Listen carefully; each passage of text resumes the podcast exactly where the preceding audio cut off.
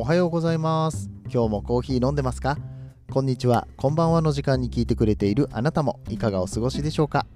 さてこの番組は自称コーヒーインフルエンサーこと私翔平がコーヒーは楽しいそして時には人生の役に立つというテーマのもと毎日15分くらいでお送りしておりますコーヒー雑談バラエティラジオです。皆さんの今日のコーヒーがいつもよりちょっと美味しくなったらいいなと思って毎日毎朝配信をしております。最近は、えー、ショートバージョンということで、えー、おすすめのお店紹介っていうのもねやっております。1日2回の配信となっておりますので皆さんぜひともフォローと、えー、過去の回の配信とかも聞いていただけると嬉しく思います、え今日のオープニングトークなんですけれども深山新作さんがえっと、ちょっとニュースで取り上げられてますよって話なんですけれども、深山さん、え、まあ、シンさんですね、うんえー、超有名バリスタ、もう世界的にも多分日本人で、えー、世界の、うん、バリスタって言ったらこの人の名前が一番最初に上がるんじゃないかっていうぐらい超有名なバリスタさんでございます。っていうのも、えっとまあ、ラテアートのチャンピオンになったのとマスターズって言って、えー、焙煎カッピングラテアート、ドリップ、うんと、あとなんだっけ、うん、あの、まあ、いわゆるコーヒーの7種競技かな、うん、みたいな感じで、あとロースティングもやるのか。うん。あの、何でもこなすんですよ。うん。何でもこなすの大会で2位ですよね。まあ、トライアスロン的な感じかな？か、えっ、と、まあ、なんだったっけ？えー、近代五種とかね、オリンピック競技でいうところの、まあ、そういうので、えー、世界2位を取っている、まあ、ものすごい、ものすごいバリスタの人がいるんですけれども、まあ、あの大阪でね、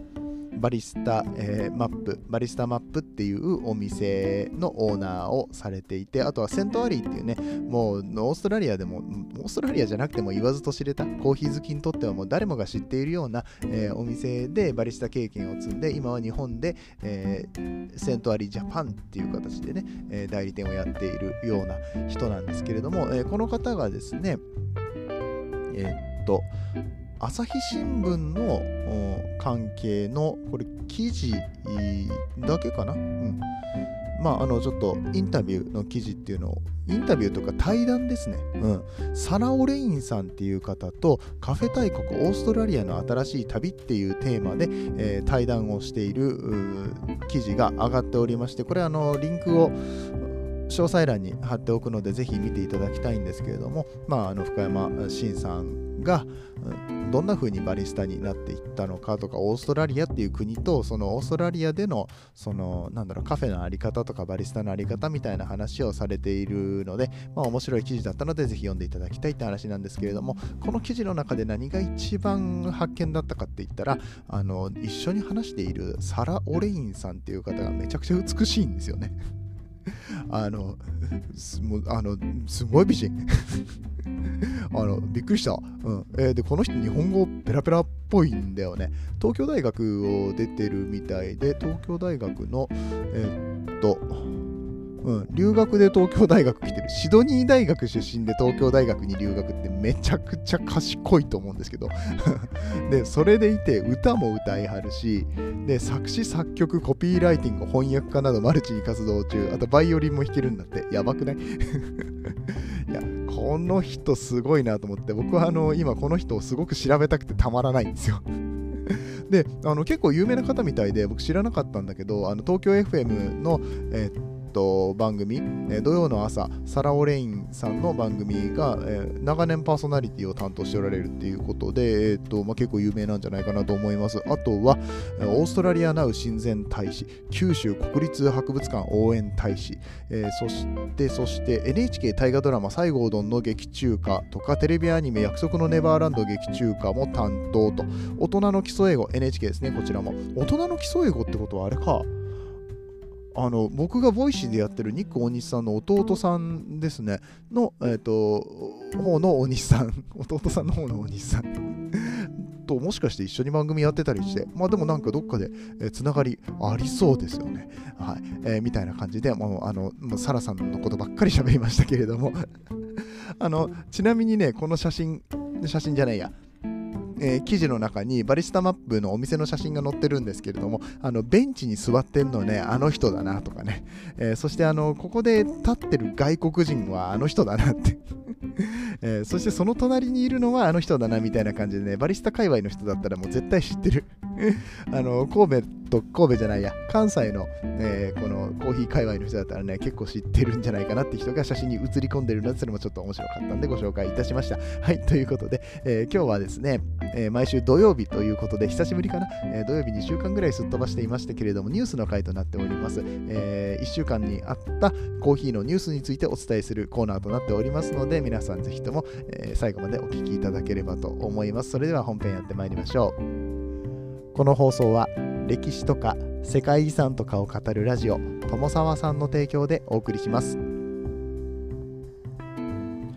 ではまず1つ目のニュースですカフェの新形態ニューイノベーションズが非対面カフェのシステムを開発。ブルーボトルコーヒーと協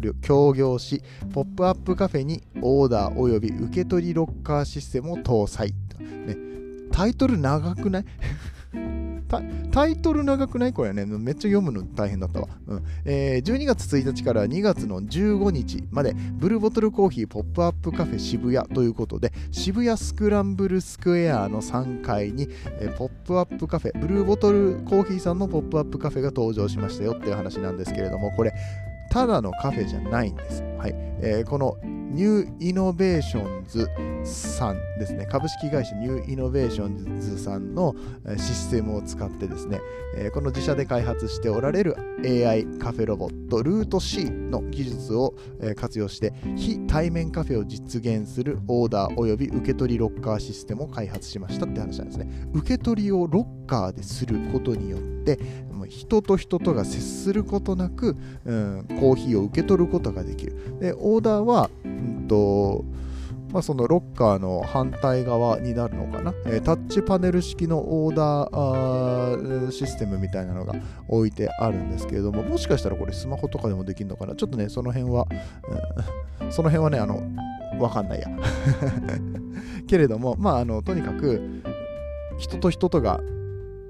もう触れ合うことなく、一切触れ合うことなく、パッとこう、あのコーヒーだけサクッと取っていけるってね、まあ、オフィスとかでね、忙しく働いてる人にとっては、うん、まあいいかもしんないね。あの、おしゃべりとか全然必要としてませんよっていうね。で、そしたらさ、お店の人もさ、そういう、あの、お客さんが来たか来てないかとか関係なくさ、オーダーがポンって入ったら作るっていうさ、すごく集中してできると思うんですよね。うん。まあ、本当にあの、僕も一応企業さんとの関わりとかで、そのカフェ、企業内カフェとかの経験もあるんですけれども、あの人たち本当に忙しいんだよね。うん。うん、なんか、よくさ、ニューヨークであのスタバの店員さんに一つも目を合わせずずっと電話をしたまんまあのいつものやつみたいな感じでさオーダーしてさあのお金だけ払ってあの出ていくサラリーマンみたいなのをさあのよく描写されたりとかするんですよ。なんか嫌な客みたいな感じで。でも本当に忙しそうなんだよね。うん。でなんか向こうもちょっとすいませんっていう感じになるから。あもうだったらこういう非対面式のねもう分かってってあの何？こっちもあっちも傷つかないシステムっていうのもあってもいいんじゃないかなってそういう働き方もありなんじゃないかなって思うから、まあ、これはあのいい試みだなって思いました。であのロッカーのシステムになってるんですけれどもロッカーの奥が、まあ、いわゆるキッチンっていうかあそのパントリーっていうんですかね。そのバリスタさんたちがコーヒーを作る場所になっていて出来上がったものを、まあ、あの内側からロッカーに入れて、えー、出来上がりましたよってポーンってこう、うんと何？サインがつくのかな、うん、ここにあなたの商品が来ましたよっていうのが、えー、分かったらロッカーを開けて、えー、向こう側のコーヒーを受け取るっていうようなシステムになっているみたいです。はい。えー、ね、スクランブルスクエアって言ったら、あなんだったっけ？スクランブルスクエアって言ったらあれがありますよね。WeWork とかありますよね。ねえー、そういうところに行かれる方だったらね、ぜひあの遊びに行ってみてもいいんじゃないかなと思います。渋谷駅の直結のコーナーになってます。イベントスペースって書いてあるので、おそらく誰でも入れるようになってるんじゃないかなと思いますので、ぜひともご利用してみてはいかがでしょうかというお話でございました。はい、えー、ということで、2つ目のニュースに移ってまいりましょう。2つ目のニュースは、シンガポール発のアプリでで注文するコーヒーチェーンフラッシュコーヒーが東京表参道に上陸という話でまたまた AI 関係な、え、感じのカフェですね。こっちはちょっとこじんまりしたカフェっぽい感じなんですけれどもテクノロジーを駆使したコーヒーチェーンフラッシュコーヒーっていうコーヒー屋さんがあるそうです。シンガポール初のコーヒー屋さんということなんですけれどもこちらのコーヒー屋さんですね、えー、受賞歴のあるバリスタが監修した高品質なコーヒーをお手頃価格で楽しむことができるコーヒーチェーンですって書かれているんですけれども、えー、っとこの受賞歴があるバリスタ誰よっていう話をね。そこのところちょっとあのはっきりさせてほしいよね。ね受賞歴なんてさだって毎年毎年あのいろんなところでチャンピオンが生まれてくるんだからさそんなあのマイナーなさ誰も知られていないようなあのどっかの大会で優勝した人なんじゃないのって受賞歴ってさ書いてるだけだったらさだってねあの2位でも3位でも受賞ですからね、まあ、どこまでよっていう話なんですけれどもあの調べました、えー、アーロン・ティティプレセルトさんだったっけ？えっとああえあアーロンじゃなくてえっ、ー、とちょっと待ってちょっと待って。ちょっと待って。調べたのに あ、ごめんごめん。アーノン・ティティプラサートさんですね。アーノン・ティティプラサートさんってね、うん、難しい名前ですね。聞いたことございますでしょうか。はい。えー、こちらの方はなんと、7のあと、世界ラテアートチャンピオンシップ、はい、ワールドラテアートチャンピオンシップの2017年のチャンピオンです。めっちゃすごい人やった。いやこれはすごいわね。うん、まあいわゆる SCA 系の、まあ、まあ一番権威があるっていう言い方をして正しいのかどうか分かんないんだけれども、まあ、有名な一番有名な大会であることは間違いないかなと思いますがこちらのラテアートの世界大会で優勝されているということですね。いやすごいことですよ。はい。えー、でこちらのフラッシュコーヒーさんっていうのは専用のモバイルアプリを通じて注文カスタマイズを支払いを済ませた後に店頭から持ち帰るグラブゴーでドリンクを楽しめるコーヒー屋さんとなっております。まあだから中国のうんとラッキンコーヒーとかと同じようなシステムですよね。まあ、これ僕もこの前教えてもらったんですけど、ラッキンコーヒーっていうのは店舗がめちゃくちゃちっちゃく作ってあって、本当にあの1人しか従業員入れないぐらいのサイズのあのちっちゃい箱みたいな、えー、いうような店舗もたくさんあるみたいです。そうじゃない店舗ももちろんあるんですけれども、基本的にあのお店はあの人が中で飲食できるようなスペースが全くないようなね、えー、感じで作られているらしいですね。まあ、それと似たようなシステムなのかなと思うんですけれども、えー、この日本1号店は表参道になるみたいです。表参道交差点近くの青山通り沿いに位置していて、ブランドカラーのイエローが目を引く外観となっております。えーと、こちらはですね、1階にバーカウンター、2階にイートインスペースが10席あるそうです。まあね、うん、初めてのお店だし、イートインスペースはあった方がいいかなと思いますけれども、えー、このモバイルオーダーでパッパッとあの注文をもらって帰るっていう人がどれぐらいいるのかっていうのがちょっと気になるところですよね。また表参道っていう立地ですので、コーヒー豆屋さんとかも近いのかな、うんえー、っていうところも客層がどんな感じになるのか、そしてこのスペシャルティーコーヒーっていうのがどういう形でまた認知されていくのかがまた気になるところかなと思います。ラテアートのチャンピオンが監修しているとはいええー、全然そのラテアートチャンピオンっぽい感じえー、でもないのかな。うんと日本のオリジナルメニューみたいなのも出てるみたいですね。えっ、ー、とみたらし。みみたらしラテ。みたらしラテ。すごいな。アボカドラテ。え飲んでみたいけれどもっていうね。えっ、ー、とダブルリストレットのエスプレッソにアボカドとケーンシュガー。ケーンシュガーだから、えっと、砂糖きびですね。うん。きび砂糖シロップの独特な組み合わせ。いや、独特すぎるやろ。いや、これ気になるわ。うん。気になるわ。うん。で、でこの辺のドリンクは、あの、日本のフラッシュコーヒーに関しては、バリスタコンサルタントで、えー、こちらもまたラテアートチャンピオンの吉川久子さんが監修をしているみたいです。あ、監修したのはみたらしラテを監修したのかな、この書き方だと。はい、みたいな感じで、まあ面白い飲み物がたくさんありまして、あの、コーヒーだけじゃねえぞと、うん、もういろんな飲み物あるし、もうカフェ楽しもうよっていうところかなと思うんですけどね、えー、日本限定の商品として、抹茶ラテとか、梅昆布茶とか、梅昆布茶すごいよね。あの、ちょっとあの、しょっぱいやつが飲みたいとき、お腹空いてる時にね、でもスープほどじゃねえんだよなって。あと二日酔いの時ね、飲みたくなるやつ。はい、えー、っていう形で、えー、そんな新しいお店フラッシュコーヒーさんがオープンしているそうなのでぜひぜひねお近くの方遊びに行っていただければと思います。営業時間は月曜日から金曜日は午前8時から午後の8時まで。土曜日は午前9時から、午後の8時。日曜日祝日は午前9時から午後の6時までとなっております。はい、えー、ということで次のニュースに参りたいと思います。3番目のニュースです。スペシャルティーコーヒー向けブランドコレスよりキキマグ新色追加 C811RD 赤色、そして、え、C811CA キャメルとなっております。これ2つともめっちゃ可愛いからぜひ画像を見ていただきたいんですけれどもね。えー、っと、忖度です、これはね、えー、コレスさんに対する忖度です。えー、僕はあのコレスのアンバサダーでありながら、あんまりコレスさんの宣伝ができてないのでね、こういうのがあったら、あのできるだけ拾っていこうと思ってて。えー、けなげでしょ？ね、あの、いや、あの僕はあのそういうあの広告っていうのは自分が本当にいいと思ったことに関してしか言わないようにしていて、あの案件は受けないんですけれども、まあ、あの本当にあの好きなものしか っていうようなさ、あの YouTuber とかさ、インスタグラマーとかいるじゃん。そんな余裕はないんだわ。